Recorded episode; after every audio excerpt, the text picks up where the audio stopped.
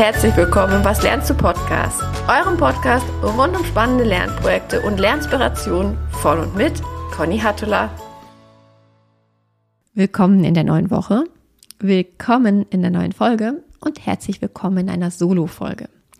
Ich möchte euch heute sehr gerne die Background Story zu unserem Team Learning Konzept erzählen. Dazu habe ich nämlich tatsächlich in den letzten beiden Wochen nach den letzten beiden Podcast-Folgen rund um das Thema der lernenden Teams ganz viele Rückfragen bekommen.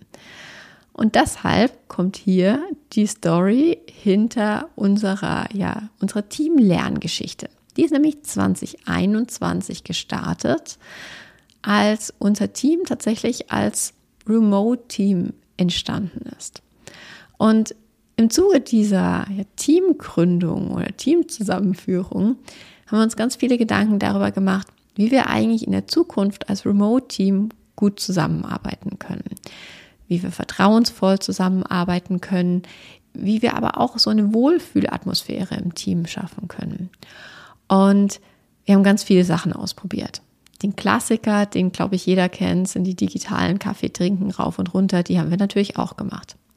Für uns waren aber tatsächlich zwei andere Themen sehr viel erfolgskritischer und deswegen möchte ich jetzt hier auf die etwas stärker eingehen. Das eine Thema war nämlich das Thema der stärkenorientierten Zusammenarbeit. Wir haben recht schnell, nachdem sich unser Team zusammengefunden hat, einen Stärkentrainer an Bord geholt, der mit uns wirklich dezidiert unsere Stärkenprofile als Team angeschaut hat, ähm, uns gezeigt hat, was bedeutet das eigentlich für uns als einzelne Personen, zum anderen aber auch, was bedeutet die Verteilung unserer Stärken für das Team als Ganzes und auch für unsere Aufgaben und unsere Rollenverteilung. Und das äh, war wirklich ein ganz, ganz spannendes Erlebnis, das dazu geführt hat, dass wir uns der, im Nachgang damit auseinandergesetzt haben, wie wir unsere unsere Aufgabenpakete, unsere Rollen im Zweifelsfall auch nochmal stärkenorientierter umstellen können. Und neben dem Thema der stärkenorientierten Zusammenarbeit war das zweite Thema das gemeinsame Lernen, das für uns tatsächlich ein Faktor war, der uns zu einem, wie ich finde, sehr performanten, sehr harmonischen und aber auch sehr vertrauensvoll, psychologisch sicheren Team gemacht hat. Bei uns war es tatsächlich so, dass recht schnell klar war, es kommt eine größere Transformation auf uns zu und damit einhergehend auch das Thema agileres Zusammenarbeiten. Und mit dem agileren Zusammenarbeiten sind ja durchaus auch einige Skills und Methodiken verbunden, die man sich durchaus auch vorher schon mal anschauen darf. Nämlich unter anderem das Thema der gewaltfreien Kommunikation und der Getting Things Done Methodik, so in Vorbereitung auf Scrum-basierteres Arbeiten. Und wir haben damals entschieden, dass wir uns diesen Lernherausforderungen gemeinsam als Team stellen wollen und uns überlegen wollen, wie können wir denn Teamlernformate bauen, mit denen wir diese beiden ja, Methodiken, ähm, diese beiden Skills fassen können. Und was wir damals gemacht haben, initial ist, dass wir uns für beide Themen fertige Kurse gekauft haben und diese aber mit einem Lernzirkelkonzept ummantelt haben. Das heißt, wir haben diese fertigen Kurse in Wochenhäppchen geschnitten, haben sozusagen darum herum ein ähm, Zirkeltreffen gelegt und haben uns auf der einen Seite verpflichtet, diese Selbstlernhäppchen der Woche jeweils vorzubereiten und in unserem Zirkeltreffen dann zu treffen, zu reflektieren, bestimmte Zusatzaufgaben zu erledigen, offene Fragen zu klären und einfach dieses sozusagen ähm, theoretische Wissen in die Anwendung zu holen. Uns auch zu verpflichten, welche Themen wollen wir im Rahmen der nächsten Woche umsetzen. Und das war eine unglaublich spannende Erfahrung und zwar aus mehreren Blickwinkeln. Zum einen weil dieses kleinteilige Lernen, es hat plötzlich geklappt, dass sich das jeder irgendwie in den Arbeitsalltag rein integriert hat. Zum anderen ähm, haben wir gemerkt, auf die Art und Weise kommen wir wirklich ins Tun. Das heißt, am Ende des Tages kommen da wirklich fertige, in Anführungszeichen, Handlungsweisen raus, fertige Gerüste, mit denen wir wirklich gerade beispielsweise mit Blick auf Getting Things Done arbeiten können. Und das war so spannend, dass wir gesagt haben, okay, wir wollen uns mit dem Thema des Teamlernens dann doch nochmal etwas dezidierter auseinandersetzen und uns überlegen, was gibt es denn noch für Formate? Und ähm, wie, wie, können wir auf andere Art und Weise vielleicht noch besser im, im Team lernen. Und dadurch sind ganz viele andere Formate über die Zeit entstanden, wie das Thema Conflict Walk, das Thema Week of Learning, das Lernglas etc. Also das heißt ganz, ganz unterschiedliche Tools, Methodiken, Formate, mit denen man im Team gemeinsam lernen kann. Was aber in der Rückschau, und das ist ein ganz, ganz zentraler Punkt, etwas war, was uns geholfen hat, dass dieses Konzept zum Erfolg wurde, ist, dass einerseits es kleinteilig genug war, dass es in den Arbeitsalltag integrierbar war und dass einfach ja implizit völlig klar war, das ist etwas, was wir in unserer Arbeitszeit tun.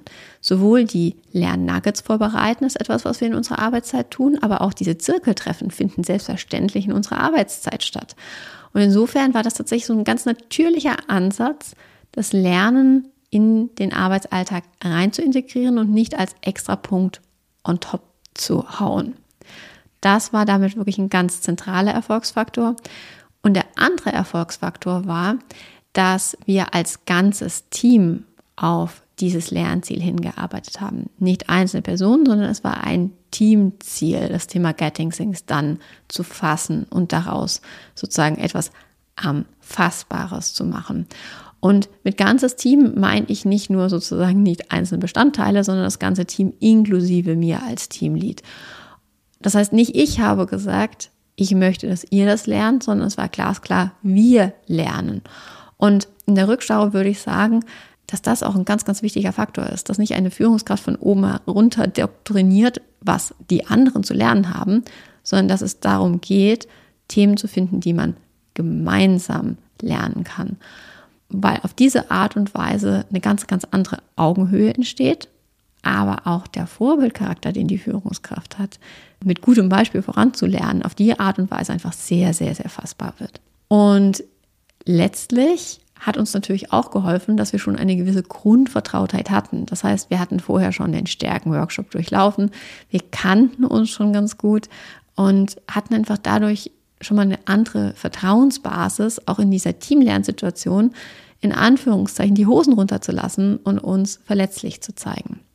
Das heißt, diese Punkte, die würde ich gerne mitgeben, dass die wirklich ein, ähm, ein zentraler Bestandteil eines gelingenden Teamlernkonzeptes sind. Das heißt, fassen wir das Ganze mal zusammen. Aus meiner Sicht ist Teamlernen damit wirklich ein ganz, ganz schlanker, praktikabler, in den Arbeitsalltag integrierbarer Ansatz, sich gemeinsam Themen anzueignen, ähm, wirklich ein ganz schlanker Ansatz, Personalentwicklung zu betreiben. Aber es gibt durchaus auch so ein paar Voraussetzungen, die erfüllt sein sollten, bevor man in das Lernen im Team startet. Ein paar zentrale Erfolgsfaktoren habe ich ja gerade schon aufgezeigt. Und ganz wichtig, aus meiner Sicht braucht es wirklich Reflexionszeit. Es braucht Reflexionszeit einerseits, um sich Gedanken darüber zu machen, welche Themen brauchen wir denn als Team? Was dürfen wir denn in diesem Jahr lernen? Wie sehen Formate aus, die wirklich in unsere Art des Arbeitens, in unsere Art, den Arbeitsalltag zu gestalten, wirklich gut reinpassen? Und es muss nicht in jedem Fall der Lernzirkel sein, sondern es können vielleicht auch ganz andere, vielleicht sogar in irgendeiner Form asynchron kombinierbare Konzepte sein. Also das heißt, über dieses, was ist eigentlich das passende Setting für mein Team, darüber darf man sich viele Gedanken machen. Und zum anderen ist aus meiner Sicht das Thema Teamlernen nicht unbedingt für jede Art an Thema gleichermaßen gut geeignet. Es gibt durchaus Themen, da macht es Sinn, dass man sich einen Experten an Bord holt, der zwei Tage Input liefert, weil danach die Lernkurve einfach eine ganz, ganz andere ist, als wenn man da mehrere Wochen als Team versucht, einen Ansatz für zu finden.